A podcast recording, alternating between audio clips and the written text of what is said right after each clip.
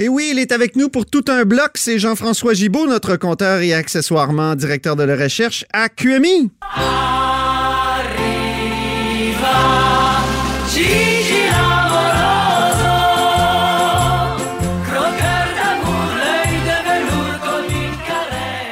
Et oui, comme une, plutôt comme une caresse aujourd'hui, Jean-François Gibault, non? Oui, ben Oui, parce que c'est pas, c'est pas croqueur de, de rien. Non, euh. ben...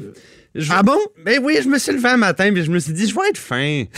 Mais Il y avait un petit... c'est c'est pareil, tu te mets à gratter, puis là, tu te dis, ah, maudit, c'est quoi cette affaire-là? Je vais être obligé d'être moins fin. Tu nous parles des consultations pré-budgétaires. Ben oui, parce qu'aujourd'hui même, le C'est, ministère c'est rien d'érotisant là-dedans, là. Pour, euh, Non. Mais c'est intéressant. C'est intéressant, puis ça, ça a euh, une, euh, des vertus pédagogiques, je dirais. Parce que, euh, historiquement, le ministère des Finances, ce qu'il faisait, c'est qu'il rendait disponible un petit cahier avec les différents enjeux qu'il voulait soumettre à la discussion. Et là, le ministre se Pour promenait- préparer le budget. préparer le budget. Là, le ministre, il recevait d'abord des gens de l'extérieur, souvent des groupes d'intérêt, des chambres de commerce, des groupes communautaires, ainsi de suite. Et à la toute fin, ben, il rencontre ses collègues du Conseil des ministres, puis là, il voit chaque collègue passe avec sa petite liste de demandes, puis là, il y en a toujours plus que moins, puis à la fin, il fait ses arbitrages, puis il, dé- il dépose son budget. Euh, là, depuis quelques années, on à poser des questions aux citoyens. Donc, vous pouvez vous rendre sur le site du ministère des Finances, donc finance au pluriel.gouv.qc.ca, et répondre à quelques questions. Alors, souvent, justement, les questions sont intéressantes parce qu'on voit quels sont les thèmes, peut-être, que le ministre des Finances veut aborder dans son budget. OK. Il y a deux choses qui me frappent parce qu'il n'y a pas 50 questions, là. Il y en a, euh, il y en a je crois, 5. Alors, euh, première des choses, le gouvernement demande quelle serait, selon vous, la mesure la plus efficace pour euh, réduire les gaz à effet de serre. Ah. Donc, on, on voit que possiblement qu'il pourrait y avoir une mesure euh, majeure, donc une mesure euh, assez coûteuse et qui amènerait donc des moyens importants pour euh, la question des, des gaz à effet de serre, des réchauffements climatiques. Donc, ça, c'est intéressant. Québec solidaire va peut-être annuler son fameux blocage parlementaire. Ah, ben, peut-être qu'il n'y aura pas de blocage parlementaire. Et autre question, puis là, moi, c'est là que je dis, oh, attention, le ministre des Finances commence à dire, vous savez, la loi qui nous oblige à réduire notre dette, Ouais. euh, elle, elle se termine, dans le fond, en 2024. Mais je savais pas ça. C'est la loi de Lucien Bouchard? La loi, la- non, non, non, pas du tout. Lui, c'est la loi. Ah, la dette. OK, pardon, excuse-moi. C'est oui, la oui. loi qui créait le fonds des générations et qui. euh, OK, ça, c'est à l'ère à l'ère de Odette, euh, Michel Ouais, Odette. c'est en euh, 2006, je c'est crois. ça. Ouais. Ouais, ouais, ouais. Et donc, en 2024, les objectifs, si on, on continue sur la même trajectoire, vont avoir été atteints. Euh, et donc, si l'objectif est atteint, ben nécessairement, on se dit, mais on fait quoi maintenant?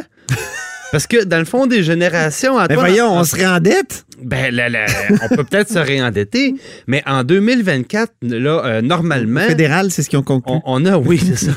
Parce que normalement, en 2024, là, c'est 4 milliards par année qu'il y a dans le fond des générations. C'est pas le total, là, c'est le versement annuel. Alors, on a 4 milliards de lousses à dépenser.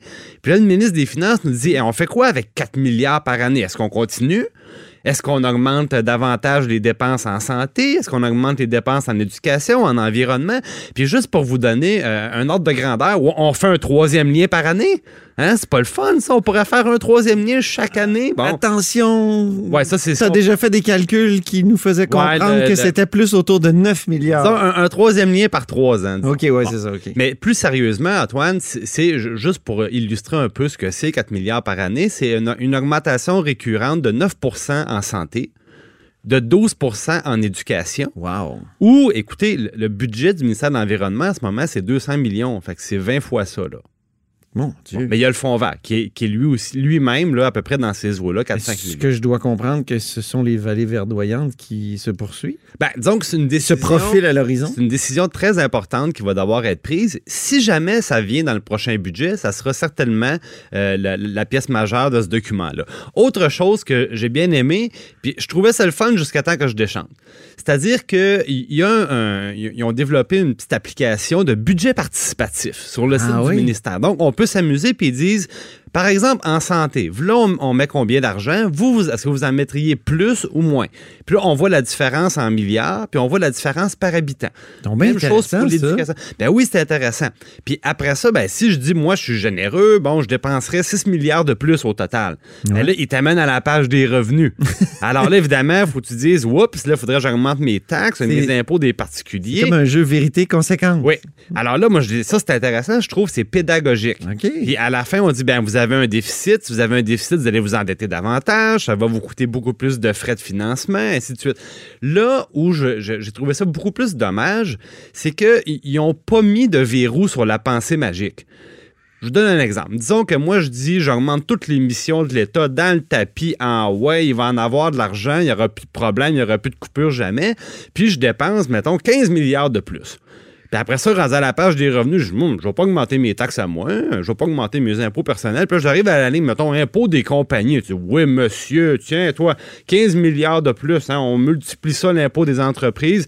Ben, le logiciel dit très bien, voilà 15 milliards de plus, puis on continue comme ça, alors qu'on sait très bien que dans la vraie vie, Ça, aurait des effets économiques. eh, Exactement. Le 15 milliards, on, on l'aurait jamais. Puis non Ouais. seulement on l'aurait jamais, mais il y aurait des effets économiques qui seraient, qui seraient très importants. Alors, Parce qu'il y a une règle qui dit trop d'impôts, tu l'impôt, Ben, trop de taxes. Exactement. tu a- on aurait des problèmes d'investissement, on aurait des problèmes d'emploi, on aurait des problèmes d'attraction. Bon, voilà. Alors, il manque un petit verrou sur le logiciel pour être parfaitement pédagogique, mais c'est un, Le verrou du c'est compteur. un très bon premier. Ben oui, parce que le compteur, quand ça marche pas, ben ça marche pas. On savait qu'il y aurait peut-être une petite critique. Ah oui, tout le temps.